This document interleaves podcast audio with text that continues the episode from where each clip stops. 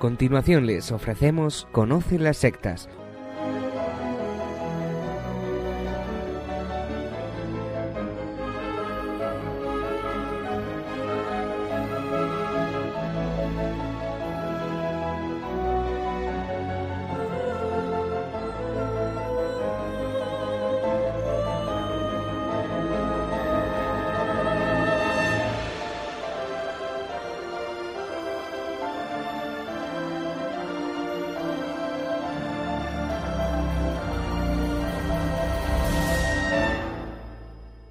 buenas tardes, queridos amigos de Radio María. Empieza ahora Conoce las sectas, el programa de sectarismo de Radio María España, dirigido y realizado por las RIES, la Red Iberoamericana de Estudio de las Sectas. Quien les habla como encargado por la propia RIES para su dirección, Vicente Jara. Y saludamos también a Izaskun. ¿Qué tal, Izaskun? ¿Qué tal? ¿Cómo estamos? Muy buenas tardes a todos. Pues estoy muy bien, gracias a Dios. Pues directo ya al sumario.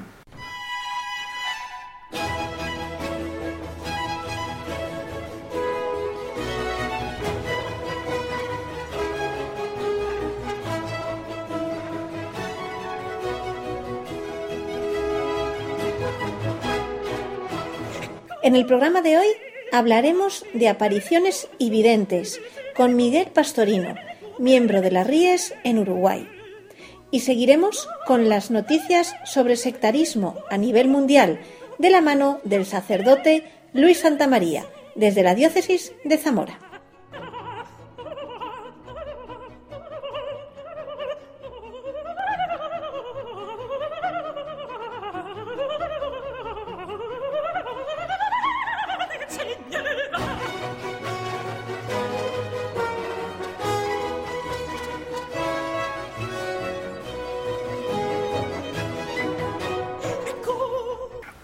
Como este programa no es mío ni del Padre Luis, sino de todas las RIES en su conjunto, hoy les traemos algunos comentarios sobre apariciones, sobre videntes y todo esto que a veces pues no tenemos muy claro, pienso yo. Es un tema que a veces se mezcla con lo esotérico, con la nueva era, con cosas en la frontera. Y bueno, como les digo, estará con nosotros hoy Miguel Pastorino, que es el secretario de las RIES en América, del de Uruguay, que va a ayudarnos a entender pues todo esto un poco mejor. Le hemos pedido un programa sobre este tema que ha trabajado durante varios años y ha escrito algunos artículos incluso para Aleteia en internet y bueno, pues a ver si pronto le podemos preguntar en directo aquí en el programa de Conoce las Sectas. En el entretanto, nos ha permitido emitir algunos comentarios sobre este tema que ya trató en un amplio programa de radio en la Archidiócesis de Montevideo, en Uruguay, el programa de Radio Oriental. De este programa, en concreto del día 11 de diciembre del año 2011, pues vamos a extractar algunos fragmentos de interés para ustedes. Y ya, como les decimos y repetimos, volveremos sobre este tema pues más adelante, esperemos que muy pronto, para ir clarificando muchas cosas sobre todo esto de las apariciones, los videntes, que a veces pues se mezcla con engaños, con herejías, con distorsiones, con esoterismo, a veces con sectas y con grupos fuera de la iglesia, con paraiglesias, con cosas a veces que no son ni de Dios. Por ello creemos que debemos tratarlo pues en varios programas posiblemente. Bien, pues empezamos hoy con este programa de aperitivo a la espera de dedicar otro más o otros más, quizás dos, porque creemos que puede ser de mucho interés. Pues empezamos ya tratando el tema y vamos a ver qué decía al inicio de esta entrevista, donde quería tratar Miguel Pastorino pues de varios temas. Adelante. Como este tema tiene muchas puntas, trataremos eh, de seguir un orden, a pesar de que a veces nos desordenamos naturalmente, ¿no? Por cómo somos nosotros, pero eh, que es preciso aclarar las cosas por separado, ¿no? Que a veces uno tiende a pensar todo esto en bloque, incluso cuando se dan los dos extremos negativos, que son la incredulidad ante todo lo que venga de modo sobrenatural, porque ya lo rechaza de plano, y la credulidad ante cualquier manifestación que mete todo en la misma bolsa y le crea todo en, en la misma bolsa. Entonces es necesario distinguir, y la Iglesia distingue, Cuando hablamos de apariciones, que no son solo de la Virgen, también de santos, de Jesús, pensemos en lo que fue el Sagrado Corazón, de algunos este, también aparece en el tema de los ángeles. Entonces, después de terminada lo que fue la, la, Biblia, ¿no? Es decir, en la historia de la iglesia han existido este tipo de manifestaciones siempre, y la iglesia tiene una doctrina de dos mil años en la que ha ido creciendo sobre este tema y en las claves para el discernimiento. Y entonces por eso hay que discernir por separado. Entonces, en primer lugar, el fenómeno aparición o visión, que también la teología mística tiene una palabra sobre esto, las locuciones y demás. Después está el tema del vidente en cuestión, que muchas veces Puede haber gracia, pero también puede haber desvíos, porque la persona por ser vidente no tiene por qué ser santa, y han pasado casos, y a veces la gente piensa que cuando uno la iglesia suprime a un vidente está suprimiendo lo que hubo ahí de Dios, y no, en realidad no. Entonces hay confusiones con este tema, entonces hay que hablar, bueno, cómo se discierne una comisión diocesana sobre el tema del vidente, cómo se separan las cosas, cómo se disciernen los mensajes. Hay veces que la iglesia ha aprobado el culto a una aparición, muchas de las que hoy tenemos se deben a apariciones, pensemos en Lourdes, Fátima, el Medalla Milagrosa, sin embargo, no siempre la Iglesia ha aprobado de todo, del todo y como se entienden los mensajes. Entonces, eh, ¿cuál es la distinción entre una cosa y la otra? Nosotros solemos tener todo en la misma bolsa. Y en realidad creo que es bueno distinguir. Después es a lo otro. Aunque la Iglesia no apruebe, mientras no condena porque obviamente da buenos frutos y lo acompaña, peregrinos que se ven tocados por este tipo de manifestaciones, para el discernimiento también, ¿no? Entonces yo creo que, bueno, la idea sería, si nos da el tiempo, que creo que nos puede dar, sería abarcar todos estos temas, ¿no? O sea, como ir adentrándonos por partes sin de repente hacer juicios categóricos globales, porque justamente esto necesita, y es la idea, ¿no? Ir desarrollando la temática. Bien, pues empieza aclarando algunas cosas, Miguel, si te parece. Todo esto de revelaciones privadas o particulares, lo que es revelación, vamos, todo esto un poco. Padre René Lenten, en el diccionario de Mariología, cuando comienza, dice eh, sobre este tema, las apariciones de la Virgen son las que atraen más gente. A pesar de esta importancia innegable, claro, desde el punto de vista pastoral, el estatuto de las apariciones dentro de la Iglesia es muy modesto y está puesto en discusión. Muchas de ellas son toleradas, aunque no reconocidas oficialmente. Es decir, se da esta contraposición entre lo que se es doctrinalmente, o sea, de hecho, las revelaciones privadas, como bien sabemos, todo, y cuando se dice privadas, a veces se confunde, se piensa que es para una persona sola. Aunque vayan millares, se le llama una revelación particular, es decir, la que no es ni la Biblia ni la tradición. Aunque a veces me dicen, ah, pero no es privada porque van miles. No, es privada porque es particular de un vidente, ¿no? O de varios, o de cinco o diez, no importa. Eh, esa revelación puntual eh, no tiene el valor a nivel esencial de lo que tiene la palabra de Dios o la tradición de la Iglesia. Después veremos esto, ¿no? Pero justamente por esa misma razón es que la Iglesia también en la teología ocupa un lugar marginal. Pero como vemos, no en los medios de comunicación y no de repente en la vida de los fieles, donde ocupa un lugar hasta central incluso. Pues si te parece, coméntanos los criterios sobre este tema, Miguel, criterios eclesiales para discernirlas. Uno de los criterios que la Iglesia tiene, justamente cuando hay este tipo de manifestaciones en cuanto a los mensajes, es que siempre tienen que ser proféticas, es decir, tienen que llevar a lo esencial de la fe. Y a veces vuelven a actualizar algo del Evangelio descuidado, ¿no? Pensemos en Lourdes o en Fátima, por ejemplo. Pero ya se ve que incluso algunos autores decían pueden ser hasta el maligno, decían, ¿no? Cuando justamente lo que quieren es satisfacer la curiosidad, ¿no? A ver cuántas plumas tiene un ángel, por decir una pavada, ¿no? Pero es decir, entra en querer satisfacer la curiosidad que termina siendo esotérica, ¿no? Como pasa con los videntes. Y esto puede, puede pasar tanto en el, en, el, en el creyente que va a pie en estas cosas, o también en el mismo vidente, ¿no? Y ahí entra el tema del discernimiento. La diferencia entre la palabra que es para nuestra salvación, y la curiosidad malsana, ¿no? De algún, de algún modo San Agustín decía, ¿no? Que el Señor nos dijo, ¿no? Este, cómo se va al cielo, ¿no? De, qué va el cielo, de qué se trata, ¿no? Sino cómo se va. O sea, lo que se nos revela es para nuestra salvación, no para satisfacer nuestra curiosidad y obviamente ese es un, un punto hoy este, que atrae mucho, ¿no? Dinos, Miguel, ¿qué lugar tienen las apariciones y lo que relatan en la fe cristiana? En la Edad Media, que hubo muchos fenómenos de, revelaciones privadas, eh, creció con mucha fuerza, habían muchas posturas entre los teólogos, incluso diversas, ¿no? Por ejemplo, un Ignacio de Loyola que era más propenso a mirarlas de un modo más positivo, un San Juan de la Cruz que era un poco más duro. Este, y justamente para explicar el tema de la revelación pública, hay un texto en el capítulo 2 de la subida al Monte Carmelo de San Juan de la Cruz, que lo leo, dice así un poco que sintetiza esta idea que estábamos hablando, ¿no? Dice San Juan de la Cruz, si la fe ya está fundada en Cristo y en el Evangelio, en esta era de gracia, no hay para qué preguntar más. En Cristo Dios ya dijo todo lo que tenía que decir. Y si alguien quisiera preguntarle a Dios o buscar alguna revelación o visión, no solo cometería una necedad, sino que ofendería a Dios. Pues Dios le podría responder, si ya te lo dije todo en mi Hijo, ¿qué te puedo ahora revelar que sea más que eso? Pon tus ojos en Él, porque en Él te lo he dicho todo. Poder de síntesis de San Juan de la Cruz en esto, ¿no? Y las revelaciones particulares entonces que justamente como la, la única revelación ya está dada, pero no siempre está asumida, vivenciada, entonces ahí entra el otro tema, ¿no? Hay una cosa obvia que también, eh, por algo la Iglesia adiciona en estas cosas, por ejemplo, más allá de que la experiencia de gracia de una revelación particular sea real, no siempre la interpretación que hace el vidente o los peregrinos es la correcta. Este es el problema. Cuando alguien se opone, se opone por esto, no se opone a que la Virgen se manifieste o que la Virgen regale una gracia. Lo que se opone a que, como dice el cardenal Ratzinger, el vidente ve, pero la iglesia interpreta. Y Lucía le decía esto, que ella no podía interpretar porque no entendía nada, que justamente era la iglesia, la, ella ponía esto en manos de la iglesia, o como hizo Juan Diego, que tenía que ir ante el obispo, es decir, es la iglesia la que discierne, porque si no, ¿qué pasa? Es el problema. Se dan las desviaciones doctrinales donde, por ejemplo, como decía Pablo VI, algunos piensan que la Virgen puede ser más buena que Jesús. Por ejemplo, ¿no? Y eso es porque se desvía el sentido de la intercesión. María intercede no porque Jesús sea un poco más duro, porque eso sería una herejía. Sería decir que Dios es menos bueno que alguien.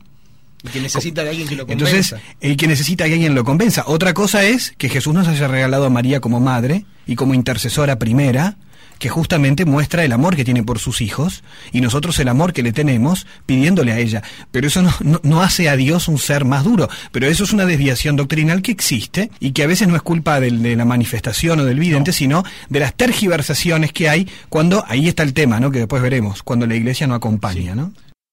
Eh, obviamente uno de los criterios de discernimiento, ya adelantamos, es que toda revelación privada no intente agregar nada de lo ya revelado, ni corregir lo ya revelado, porque ahí ya estaría fuera de la fe y Dios no se contradice, esa es la razón.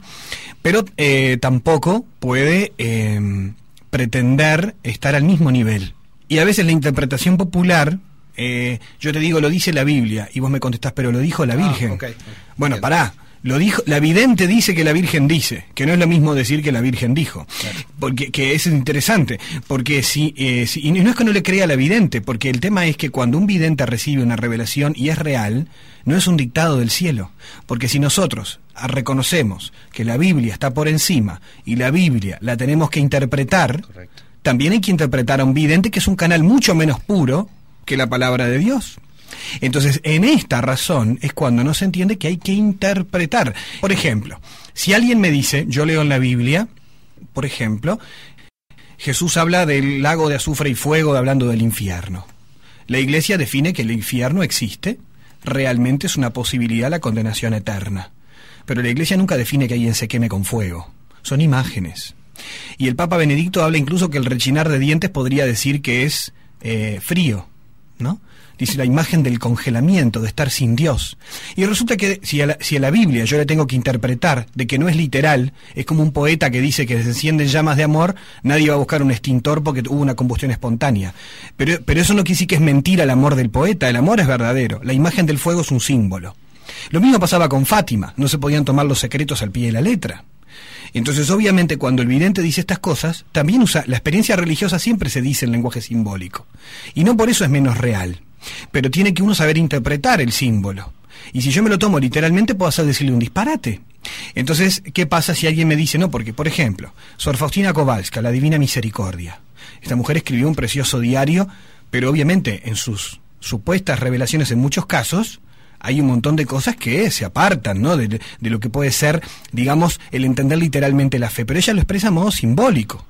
Ahora, ¿yo con qué me quedo? ¿Que si ella vio un niño en el infierno, eso es verdad? Bueno, no. Eh, eso tiene que ver con su subjetividad. Ahora, ¿qué me quedo yo de Sor Faustina? Con su profecía. Hay que confiar en Dios. Confiar en la misericordia divina que se ha manifestado y que uno ponga primero su corazón en la misericordia que en la justicia de Dios. Y ese es el mensaje de Dios a través de esta mujer al mundo, que es santa, ¿no? Entonces, ahora, si yo me quiero tomar literalmente el diario, eh, entro en un peligro de interpretación eh, que me puede desviar, ¿no? Entonces, eh, en cambio, sus escritos fueron mm, este, autorizados nada más que por Juan Pablo II, que fue el que estuvo a cargo de la causa, ¿no? Es decir, fue obispo de Cracovia. obviamente que no había errores doctrinales Pero el problema es, si un fiel agarra ese diario y lo interpreta como si fuera un dictado del cielo, cuidado, eso no es un dictado de Jesús. Tenés que saberlo interpretar, porque la mujer tuvo una real experiencia de las apariciones de Jesús y de verdad fue, digo, la iglesia lo aprueba eso, ¿no? Pero lo que no le puede decir es que esos mensajes son una revelación como dictado. Y ahí es donde muchas veces a veces la gente se enoja o dice, tú no crees, no, no es que no crea, es que las cosas no son tan sencillas. A veces los fieles vienen con estas cosas, eh, enseguida piden, ¿no? Bueno, una, una opinión ya este, sobre este tema. Entonces yo a veces les digo, miren, este, uno tiene que hablar del tema, ¿no? Pero si la iglesia, por ejemplo, en algún caso todavía no se manifestó, yo estaría desautorizando al obispo del lugar. Con lo cual yo no puedo ponerme por arriba de él, ni para negarlo, ni para aprobarlo. Yo te acompaño a ti en esa experiencia de gracia que estás teniendo. Y que Dios de repente te haya regalado un milagro, ni que hablar del gran milagro y del mayor que es el de la conversión, ¿no? Y la gracia que se ha derramado a través de la confesión, a través de la Eucaristía. Entonces, uno tiene que tener los ojos abiertos para ver la obra de Dios y la, compañía de María y bueno, y todo eso. Eh, otra cosa es un pronunciamiento completo sobre algo que es muy complejo. Hay una frase sobre esto que a mí me gusta de San Gregorio Magno, que dice así, eh, porque así como el hablar imprudente lleva al error, también el silencio imprudente deja en el error a los que tendrían que ser instruidos. Este, me llamó como, como ese llamado a la responsabilidad, es decir, yo creo que eh, cuando uno habla imprudentemente y dice cosas que no tiene que decir, eh, obviamente termina en un error. Pero también cuando uno se calla y deja a los fieles que deberían ser instruidos, los dejan banda, ¿no? Los dejan banda. Y esa es responsabilidad nuestra, ¿no? Este, yo creo que ahí cuando leí esa frase de San Gregorio uno se siente también interpelado, ¿no? sobre todo aquellos que tenemos la misión del, pastoreo, ¿no? Y, que ahí me parece que hay una gran responsabilidad en, discernir, en acompañar todo lo que venga de Dios, ¿no? Y, en ayudar a discernir todo lo que no venga de Él. O sea, eh, nosotros, si yo dejo de creer lo que está en el depósito de la fe, o sea, el credo, lo que está en el catecismo, yo no soy católico si yo dejo de creer eso. Ahora, si yo no creo a una revelación particular que se le dio a una persona, yo no dejo de ser católico. Entonces, en ese sentido es relativa. Lo cual no quiere decir que yo me cierre, ¿no? Porque también si la gracia de Dios está actuando, en, ese sentido es relativa, en el lugar que ocupa en la fe cristiana. Y, hay una cosita concreta que quería comentar sobre eso, que a veces ha pasado con algunos videntes que tampoco tienen la culpa, ¿no? Y que a veces eh, ellos tienen una gracia particular, que siempre cuando es una gracia de una manifestación de María o de Jesús, eh, ellos, bueno, hay un llamado a la conversión, a la oración, al ayuno, etcétera.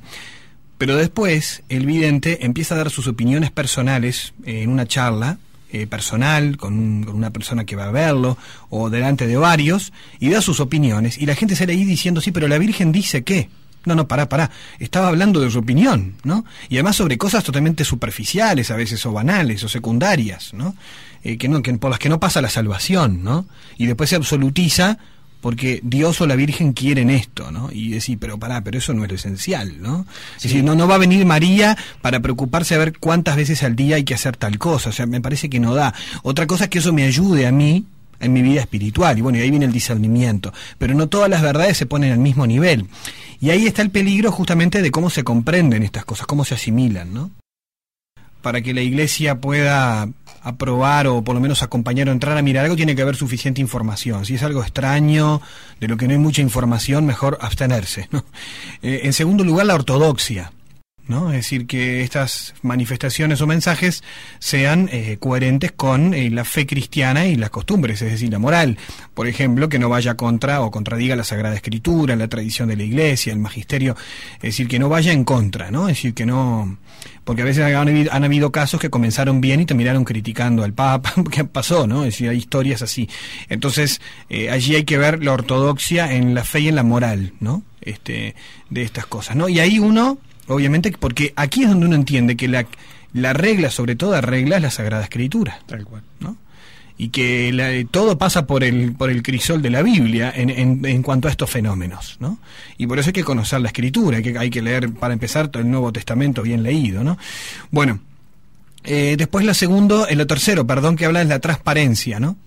El, Padre Lorentén pregunta, por ejemplo, bueno, si se refieren a apariciones evidentes a Dios, a Cristo, al Evangelio, al servicio de Dios y de los hombres para el bien de la fe, o hablan de ellos mismos, de sus particularidades, opciones y visiones, abundancia de inspiraciones y extravagancia de ritos.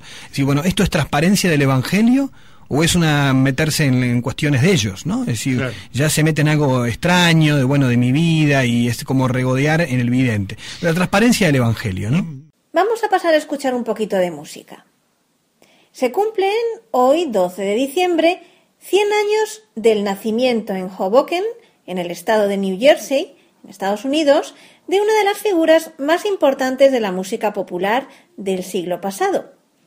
Francis Albert Sinatra era hijo de un bombero de origen italiano y supo colocarse en la cima del éxito ya en la segunda mitad de los años 30, Prácticamente no se bajó de esa cima hasta su muerte en 1998. Famoso actor y famoso cantante, Frank Sinatra. El primer tema que vamos a escuchar es I've Got You Under My Skin.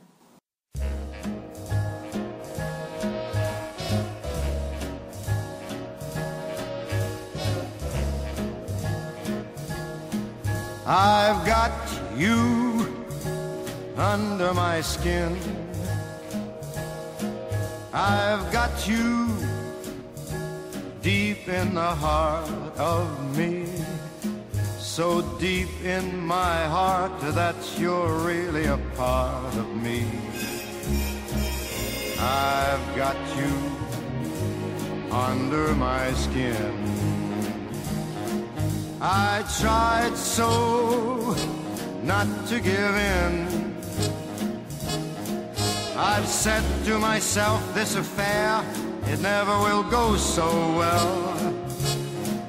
But why should I try to resist when, baby, I know damn well that I've got you under my skin. I'd sacrifice anything, come what might, for the sake of having you near. In spite of a warning voice, comes in the night and repeats, repeats in my ear. Don't you know, you fool, you never can win. Use your mentality, wake up to reality. But each time I do, just the thought of you makes me stop before I begin. Because I've got you under my skin.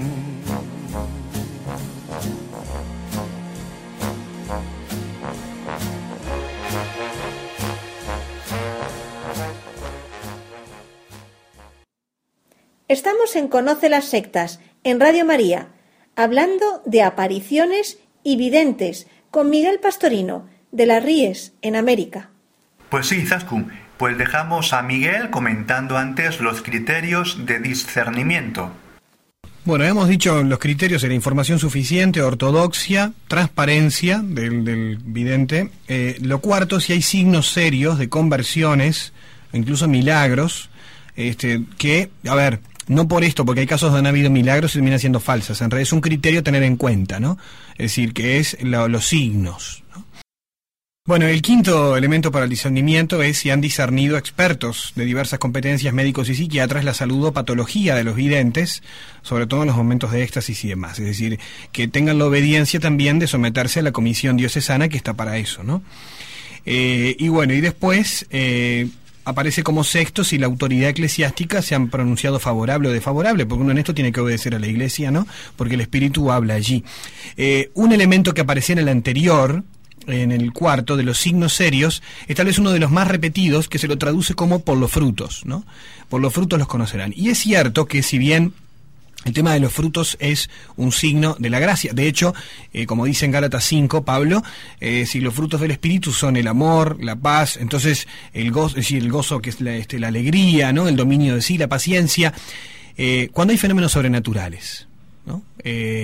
Yo qué sé, cualquiera de ellos, ¿no? Es decir, o por ejemplo, fenómenos extraños donde la gente, eh, por ejemplo, pienso ahora que algo que se ha extendido en el ambiente carismático, el fenómeno del descanso en el espíritu, ¿no? Por ejemplo, que también en algunos movimientos, como en el caso de Basula Raiden acontecía, o por ejemplo ahora en Salta, y uno dice, bueno, ¿qué es lo que asegura que allí una experiencia de Dios? Los frutos de la vida de oración en esa persona. Porque el mismo fenómeno, como lo decía el padre Lorenteno ahora que vino, también puede ser por fenómeno histérico. ¿No? Que como todos se caen, a mí me viene algo y yo me caigo. Entonces, no es lo físico lo que muestra que Dios actúa sino los frutos espirituales, como pasa en el pentecostalismo, que también se caen. Es decir, eh, ¿dónde está la diferencia? Si esto viene de Dios, lo que me pasó a mí. Si yo me abrí por mi fe a la gracia de Dios y en un don de oración, donde yo lo vivo de un modo que me genera un cambio en mi vida, ¿no? Entonces, eh, la iglesia discierne por los frutos, ¿no? Y no por el acontecimiento espectacular. Por más que levante una montaña y salga volando, la iglesia puede decir eso no es de Dios. En cambio, cuando ve los frutos de conversiones, de fidelidad a la iglesia, de, amor por la oración, por la palabra, de equilibrio eh, en, el modo de vivir la fe, la iglesia dice, bueno, acá el Espíritu Santo está haciendo algo. Acá, acá Dios está haciendo algo, ¿no? Entonces yo creo que este es un criterio decisivo. Ahora, hay veces que me dicen, bueno, para mirar todos los frutos que hay y la iglesia, ¿por qué espera? Porque obviamente los frutos atestiguan que Dios obró y que una persona tenía fe como para darle a Dios el lugar para que él obrara, ¿no? Es decir, eh, atestigua la fe del peregrino y la gracia de Dios, pero eso no legitima todavía al vidente, que requiere de otros análisis de, por parte de la Iglesia. Porque el cardenal Ratzinger en su comentario a Fátima comentaba, si alguien ha peregrinado hasta a santuarios de la Edad Media, y se ha sanado de una enfermedad, y después se descubre que en ese santuario el tal santo no existió y nunca estuvo enterrado ahí, y yo me sané igual. Con lo cual, los frutos existen y sin embargo era falso la, existencia de, ese santuario, de, digamos, de la tumba del santo. Y entonces la persona dice entonces que Dios no obró, claro que obró, porque los frutos hablan de la obra de Dios. Y por esto es que aunque haya frutos, todavía es mucho más lento el proceso. Los frutos hablan de que quien vivió esta experiencia Dios lo te llevó ahí, te tocó y te cambió la vida. Ahora, eso todavía no legitima al vidente. Ese es el proceso que lleva tiempo, ¿no? Que me parece interesante porque a veces la gente cuando después cae algo porque la iglesia dice esto no, la gente dice entonces lo mío no era verdad. Bueno, y ojo, o sea, lo que a vos Dios te regaló es una certeza interior que es tuya y que te lo muestra en los frutos que te da la fe, ¿no? Eh, que yo creo que ahí, por eso hay que distinguir, todo esto hay como que en una mesa ir separando cosas, ¿no? Porque si no, eh, cuando se hace un juicio negativo o positivo en bloque, eh, se corren los riesgos, ¿no? del mal discernimiento. ¿Podemos decir que hay épocas de más y menos aparicionismo o siempre en general es la misma cantidad? No, hay épocas donde hay un aumento. También es verdad que hoy los medios de comunicación ayudan a que sepamos más, ¿no? Este, pero hay épocas, por ejemplo, hay una gran proliferación. O sea, se sabe a nivel histórico recién, los primeros datos son del siglo III, este, de algunos santos y de ahí para adelante la cosa es muy tenue hasta en la Edad Media donde sí se da una explosión de apariciones tales así que bueno que vemos que santos como San Juan de la Cruz o Teresa tienen que decir bueno vayan a no ayunen tanto porque van a seguir teniendo visiones no de no comer eh, aquí hay que entender también que en los contextos de crisis cultural exacerban la explosión de ciertos fenómenos religiosos eso a nivel cultural. Lo cual también no quita lo que decía, ¿no? Que ciertas coyunturas sean espacio para una intervención particular de Dios en la vida de las personas. Pero obviamente que sí, que en un contexto de New Age, eh, ahora todo el mundo vive en una subjetividad de lo experiencial, donde obviamente permanentemente todo le puede parecer una experiencia real, porque, a ver, lo vive realmente, la subjetividad, cuando vive algo, yo cuando siento que alguien no me quiere, aunque me quiera, yo siento que no me quiere y para mí es real ese no querer. Esa es la subjetividad, a eso nos referimos con lo subjetivo. O sea, para mí es real aunque el otro me diga que no, porque obviamente, entonces obviamente ahí hay que distinguir que hay cosas que son objetivas y otras que son subjetivas. De hecho, Mark Horizon, que era un médico que murió hace unos años y que fue uno de los que investigó más el tema de las apariciones y lo cita mucho el padre Lorentén en sus estudios, él decía que eh, toda visión es una alucinación y que alucinación no es una cuestión patológica siempre, hay alucinaciones patológicas sea, de una enfermedad, provocadas por una enfermedad, y alucinaciones, dice, naturales, sanas, ¿no? Como nosotros soñamos, ¿no? Pero solo que despiertos. Y entonces él habla de que cuando se hace un estudio sobre los videntes serían alucinaciones sanas. Pero siempre es algo que ve la persona sola, ¿no? En el caso de las visiones. Y ahora, obviamente, cuando hay crisis muy grandes, también vemos que aumentan las patologías psiquiátricas, ¿no? Y muchísima gente hoy eh, vive fenómenos de este tipo, pero fuera de la Iglesia Católica. Piensen cuánta gente hoy habla de que se comunica con los muertos, por ejemplo, en el ámbito del espiritismo. Y a mí déjenme decir algo, la fe cristiana sobre este tema es clara. Todo el que se muere se encuentra con el Señor en el momento de la muerte. Por lo tanto, nadie queda flotando en un living o esperando para conversar como las películas de sexto sentido, en una sala de espera hasta que, no sé, alguien le arregle la cómoda porque como se quedó mal porque la dejaron desacomodada, no, no descansan paz hasta que no arreglen eso. Eso a nosotros desde la fe nos parecen pavadas. Es decir, la fe cristiana sostiene que una persona que muere obviamente va al encuentro del Señor. Después otra historia es el purgatorio, el cielo y el infierno. Pero lo que sí es claro es que todos pasamos por un juicio particular que es el encuentro con el Señor y eso, y nadie queda en un freezer esperando. Bueno, Ahora, nunca satisfacer la curiosidad, ¿no? Cuando viene ya a contarme una historia medio a morbo, yo digo, bueno, yo acá ya sospecho, ¿no?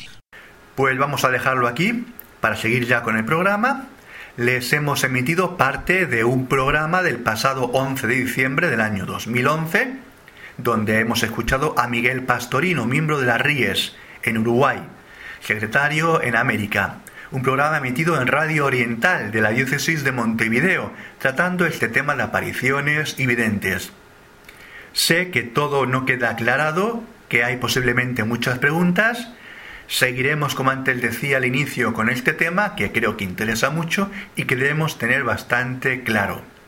Estamos pendientes de entrevistar a Miguel Pastorino sobre todo esto y formarnos un poco más y mejor en este tema, siempre con fidelidad y obediencia a la Iglesia. Y como siempre les digo, lo que de cierto sabemos, y en esto no es un tema opinable, y encima forma parte del depósito de la fe de la Iglesia, lo que de cierto sabemos es que Jesucristo está presente en la Eucaristía.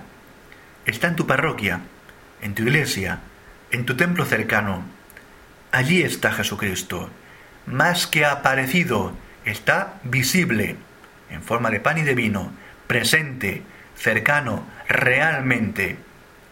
Pues dale gracias a Dios, a Cristo, a su Madre María por poder acercarte y comulgar en gracia. Estamos en Adviento, estamos en Adviento. ¿Y qué mejor preparación que una buena confesión en profundidad? Cambiar de hábitos malos, volver a empezar, volver a comenzar, intentar con la ayuda de Dios a ser mejores seguidores de Jesucristo, leer su palabra en el Evangelio, porque ahí está todo dicho. Y al menos sabemos que esto sí es cierto, certísimo, que es verdad. No hace falta que venga ningún obispo ya o ningún papa a decirnos si es verdad, en qué parte o no. Es cierto.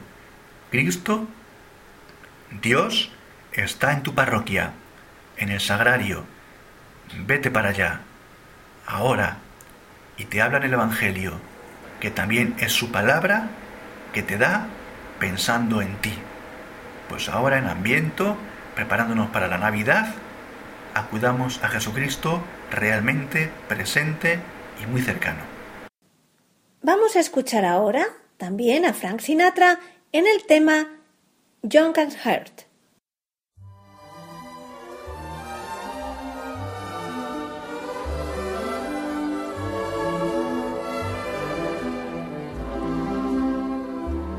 Fairy tales can come true, it can happen to you if you're young uh, at heart.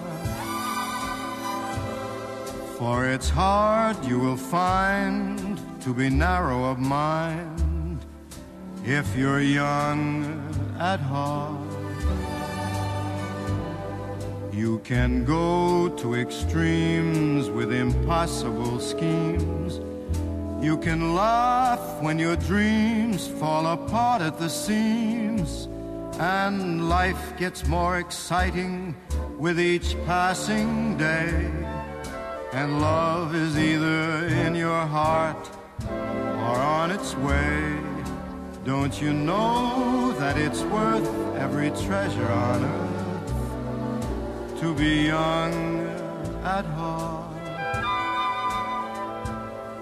For as rich as you are, it's much better by far to be young at heart. And if you should survive to a hundred and five, look at all you'll derive out of being alive. And here is the best part you had a head start if you are among the very young at heart.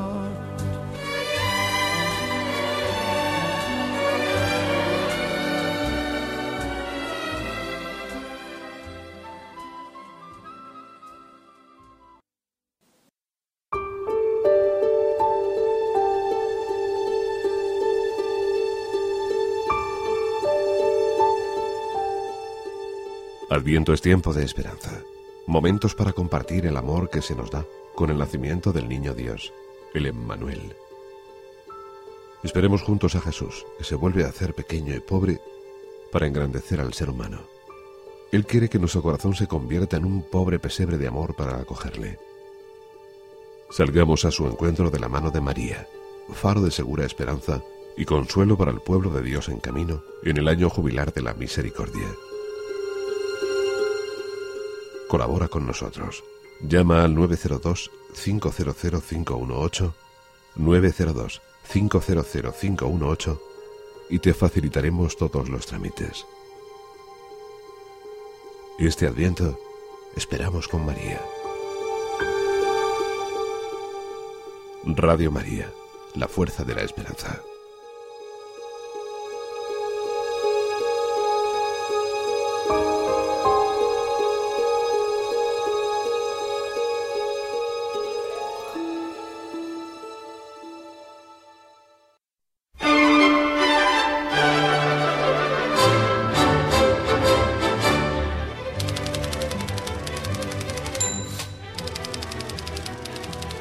Iniciamos ahora la segunda parte de Conoce las sectas y lo hacemos, como es habitual, con un repaso amplio a las noticias de actualidad sobre el fenómeno sectario y la nueva religiosidad. De la mano del padre don Luis Santamaría, sacerdote de la diócesis de Zamora y miembro de la Ries. Buenas noches, padre Luis, y bienvenido un sábado más al programa. Hola Izaskun, buenas noches a ti, a Vicente y a todos los oyentes de Radio María. Vamos allá. Comenzamos con una noticia de casa, y es que el lunes pasado, víspera de la solemnidad de la Inmaculada Concepción de María, la Red Iberoamericana de Estudio de las Sectas publicó su boletín número 400. Estamos de enhorabuena, ¿verdad? Efectivamente, el lunes publicamos el número 400 del Boletín Electrónico Inforríes, publicado desde el año 2006 por la Red Iberoamericana de Estudio de las Sectas, la RIES, que llega periódicamente a más de 14.000 suscriptores en todo el mundo, especialmente en las zonas hispanohablantes. Se trata de uno de los principales instrumentos que emplea la RIES para informar a toda la sociedad sobre el fenómeno de las sectas y la nueva religiosidad.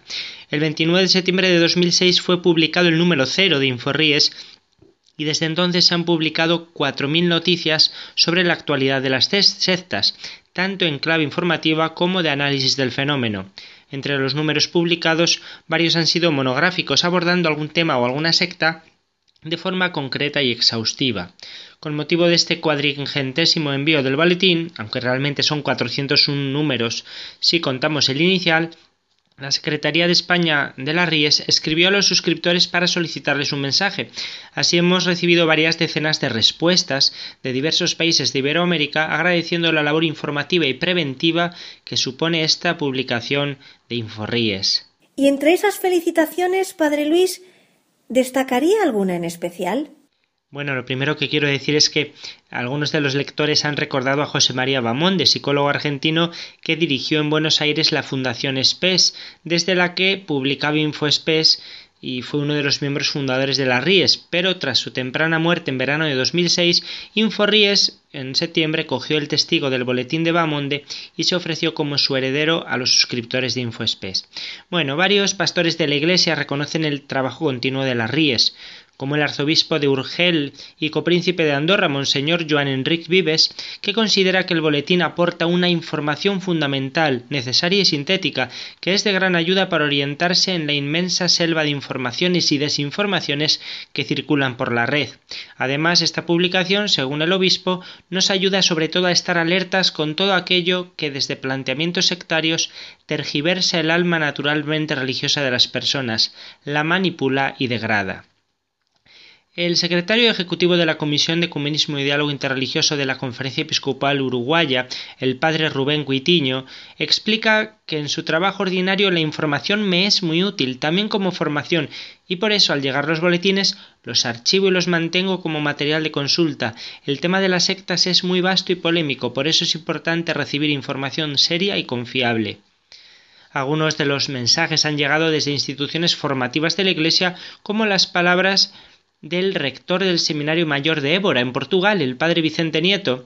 Palabras de agradecimiento por vuestra información tan valiosa y gratuita, además de compartir una palabra de ánimo para ser perseverantes, cosa nada fácil. Y han sido muchos mensajes más, pero he entresacado aquí estos más significativos. Desde la Secretaría de las Ries para España, eh, que es la que publica Inforríes, muchas gracias a todos. Recientemente hemos sabido que la Iglesia Católica continúa preocupada por el desafío que suponen las sectas en América Latina y en África.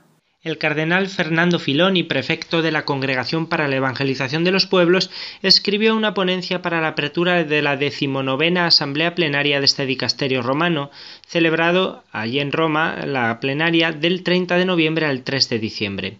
Según informa la agencia Fides, el responsable de las misiones en la Santa Sede, cuando fue repasando la acción evangelizadora de la Iglesia continente por continente, aludió al fenómeno de las sectas al detenerse en África, ya que, entre otros elementos negativos y de dificultad, dijo que surgen sobre todo en las periferias de las ciudades, pero no solo allí, nuevos fenómenos religiosos con fuerte preponderancia de las sectas.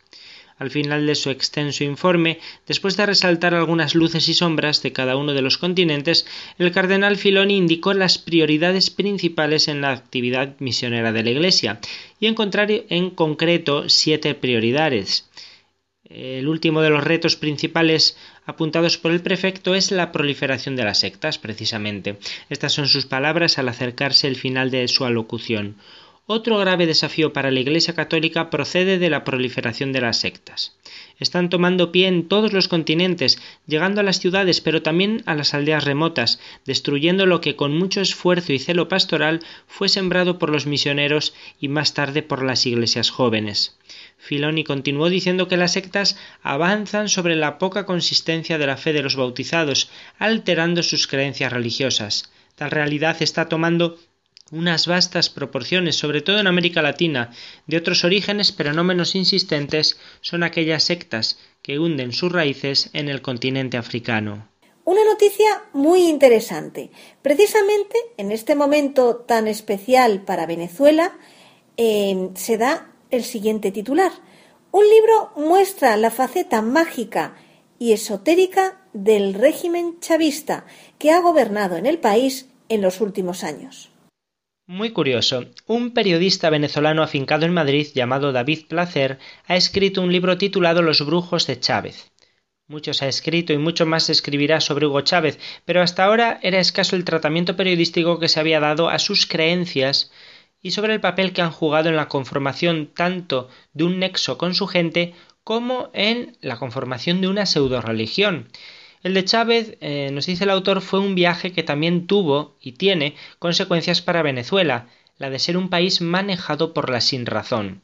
Según cuenta el autor, Chávez nunca ocultó su marcada personalidad supersticiosa, su afición por la lectura de cartas, ni su debilidad por el espiritismo. Tampoco ocultó su fe en Cristo mezclada, eh, en el pretendido socialismo de Jesús, en la Virgen, en el poder de los lugares santos, y en torno a él se configuró entonces un sincretismo, una mezcla de creencias. Los brujos de Chávez, este libro arranca con el episodio en el que supo que moriría pronto, y a partir de allí nos revela un personaje capaz de echar mano de cualquier recurso para lograr su objetivo, alcanzar el poder. A su primera bruja, fiel amiga, la utilizaría desde sus días de militar conspirador y hasta que ya sus facultades menguaran, al espiritismo y a las leyendas del pueblo para mostrarse como uno más del populacho a sus relaciones con el mundo, si damos crédito a algunas versiones, para invocar fuerzas ancestrales en otros continentes, y a Bolívar, a Meisanta, a Zamora, para construir las bases del culto a su propia persona, el nuevo libertador del país. Pero esto no es todo. En su investigación, David Placer expone el riesgo de semejante disposición a creer. Nos dice que el sumo sacerdote de la izquierda, Fidel Castro, vio que este hijo adinerado y bien dispuesto creía, y vio que eso era bueno. Para sus intereses, para los de Cuba, claro. La debilidad de Hugo Chávez hacia los temas espirituales fue aprovechada por el gobierno cubano para sembrar de santeros y babalawos las oficinas públicas, los ministerios y los estamentos militares. Este libro contiene revelaciones sorprendentes sobre la verdadera función de esta red. Para la confección del libro, el periodista entrevistó al círculo íntimo de Chávez, visitó brujos y santeros de todo el país y hasta tuvo acceso a los salones del Palacio de Miraflores donde, según le contaron sus propios responsables, se practica el espiritismo. Con más de sesenta entrevistas, Los Brujos de Chávez también sorprende al narrar cómo la inteligencia cubana articuló la llegada de santeros que tenían una doble función, la de guías espirituales y la de espías que informaban al gobierno de La Habana sobre todos los movimientos y, y que también fueron situados en empresas claves del Estado. Se trata, en fin, de un delirio pseudo religioso al servicio del poder. Y para terminar con nuestras noticias americanas, la Fiscalía de Brasil ha acusado a la organización Twind, ONG humana, de realizar un fraude criminal transnacional. Los fiscales de Brasil han acusado a tres cooperantes europeos del delito de blanqueo de 12 millones de dólares en fondos supuestamente humanitarios.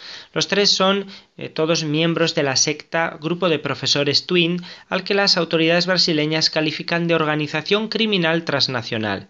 Se trata de la organización que controla decenas de organizaciones benéficas de desarrollo, ONGs, de todo el mundo, como aquí en España Humana Pueblo para Pueblo, sobre todo con la recogida de ropa usada en contenedores y su venta en tiendas de ropa de segunda mano. La organización está considerada como una secta y su fundador y líder, el danés Andy Petersen, es buscado por la Interpol. La acción llevada a cabo por el fiscal federal de Bahía, anunciada el pasado 25 de noviembre, es la secuela de la persecución del fraude en los países escandinavos, que fue interrumpida hace nueve años cuando cinco acusados del grupo de profesores Twin se escabulleron en secreto fuera de Dinamarca y se dieron a la fuga. Todavía están siendo buscados por las fuerzas de policía en todo el mundo. Los fiscales brasileños dicen que los cargos en este nuevo caso, ahí en Brasil, se refieren a más de 12 millones de dólares supuestamente blanqueados por el grupo de profesores Twin a través de empresas en Brasil hasta septiembre de 1998, en lo que ellos denominan un esquema transnacional de fraude financiero que involucra escuelas, fábricas, empresas, fundaciones y organizaciones no gubernamentales se alega que otras sumas habrían pasado a la organización caritativa, entre comillas, brasileña del grupo de profesores que se llama Asociación Humana People to People en el año 2010. Este grupo de profesores tiene presencia en más de 55 países, con más de 100 compañías radicadas en al menos, ojo, 15 paraísos fiscales. El grupo de profesores Twin, que comenzó en torno a 1970, era aparentemente eh, una organización izquierdista, cooperativa y educativa con varios cientos de miembros. Claro, hacia el exterior era una organización humanitaria, así aparece ahora, dedicada a aliviar la pobreza del tercer mundo por medio de la redistribución de los bienes y el desarrollo. En realidad, según la policía, sus miembros y su dinero estaban siendo explotados por un círculo interno sin escrúpulos. Para que se hagan una idea, en 1991 este círculo interno compró para el líder Andy Peterson un apartamento en la playa de Miami por alrededor de 4 millones de dólares. Damos un salto ahora hasta África, ya que hemos sabido que el gobierno sudafricano persigue la comercialización de la religión y el abuso basado en las creencias. La Comisión para los Derechos Culturales, Religiosos y Lingüísticos ha puesto en marcha una investigación para perseguir la comercialización de la religión y el abuso de la gente con fe, de la que algunos líderes consiguen jugosos dividendos económicos. Las alarmas se encendieron en Sudáfrica el pasado mes de julio, cuando la prensa publicó fotos del pastor Penuel Mnguni, de Pretoria, que hacía comer serpientes vivas a sus feligreses para demostrar que podía convertirlas en chocolate. Mnguni, eh, miembro del Ministerio del Fin de los Tiempos, fue denunciado entonces por la Sociedad Protectora de Animales, el Consejo de Iglesias Sudafricanas expresó su preocupación por este tipo de prácticas e incluso su local fue incendiado por desconocidos indignados por su conducta. Pese a llegar a ser detenido, los cargos contra Menguni fueron retirados por falta de pruebas. La proliferación en los últimos años de este tipo de ritos ha llevado a esta comisión gubernamental a tomar cartas en el asunto, y el pastor de las serpientes y varios de sus homólogos de otras sectas ya han sido llamados a declarar. Por ejemplo, hay uno conocido por hacer beber petróleo a sus seguidores para sanar sus dolencias físicas. A otro autodenominado profeta se le acusa de pedir favores sexuales a algunas de sus seguidoras para exorcizarlas. Además de su ostentoso estilo de vida, todos estos pastores, líderes, gurús tienen en común su supuesta capacidad para hacer milagros, la fogosidad de sus multitudinarios sermones, a menudo celebrados en lugares abiertos bajo inmensas carpas, y el contenido apocalíptico de sus discursos. Su clientela se nutre sobre todo de las masas negras pobres y poco educadas de Sudáfrica y de los países vecinos que se entregan a su carisma en busca de esperanza, atraídos por las promesas de salvación y prosperidad y de milagros, y por lo vibrante de unos cultos llenos de música, baile y espectáculo que son cada domingo para muchos su única opción de ocio. Y en España, hace tres días, el Ministerio de Cultura ha inscrito una fundación de la Iglesia de la Cienciología, la Fundación para la Mejora de la Vida, la Cultura y la Sociedad. Efectivamente, nuestro Ministerio de Educación, Cultura y Deporte de España ha inscrito la Fundación de la Iglesia de la Cienciología en su registro. Aunque ya lo has dicho tú, Izaskun, repito el nombre para que le suene a la gente, para que le suene a nuestros oyentes. Fundación para la Mejora de la Vida, la Cultura y la Sociedad. Entre sus fines, además del de promover los derechos humanos y la tolerancia, está difundir las enseñanzas y prácticas de Scientology, cienciología, según fue desarrollado por Ronald Hubbard y de sus aplicaciones para el mejoramiento del individuo y la sociedad.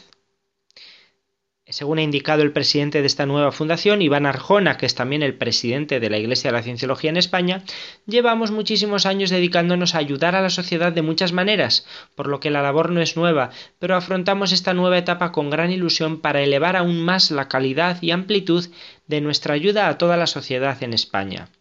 Entre otras iniciativas que promoverá la Fundación destaca un concurso de reportajes periodísticos sobre tolerancia y respeto a los derechos humanos y un máster universitario sobre derechos humanos. Ojo. Ya hemos comenzado los contactos a nivel universitario y la iniciativa está teniendo muy buena acogida, ha señalado Arjona. Asimismo, la Fundación auspiciará conferencias dedicadas a promover la tolerancia y continuará entregando el galardón Religious Freedom Award, es decir, premio a la libertad religiosa. Por otro lado, los voluntarios de la Fundación participarán en la entrega de bocadillos de forma mensual a personas que están pasando por situaciones de necesidad. Hasta aquí nuestro repaso de hoy. Gracias, Padre Luis, y hasta dentro de dos semanas. Gracias a vosotros, Izaskun. Hasta entonces, si Dios quiere. Pues vamos a escuchar otro tema musical famosísimo de Frank Sinatra. That's Life.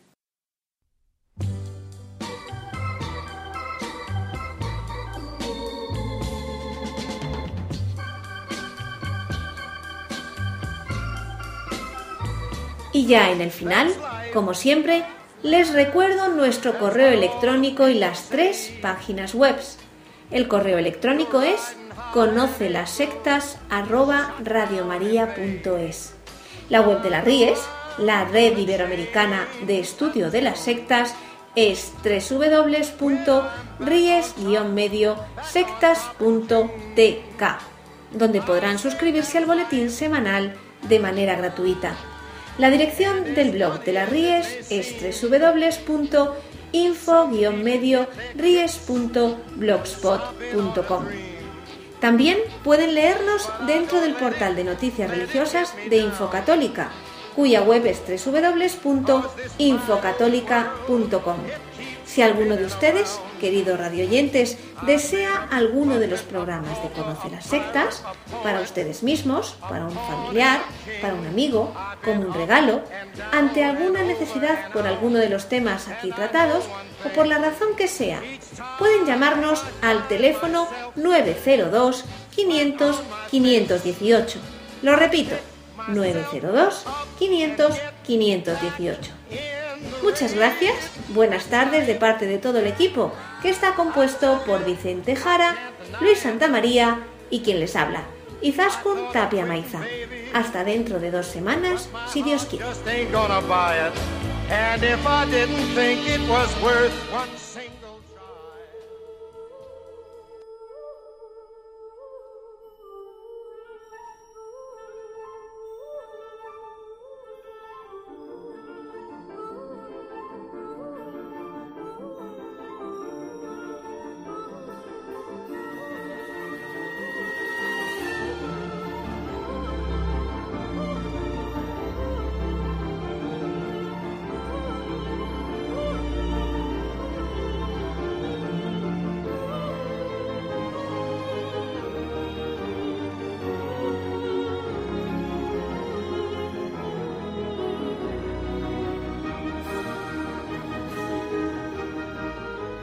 Les hemos ofrecido Conoce las sectas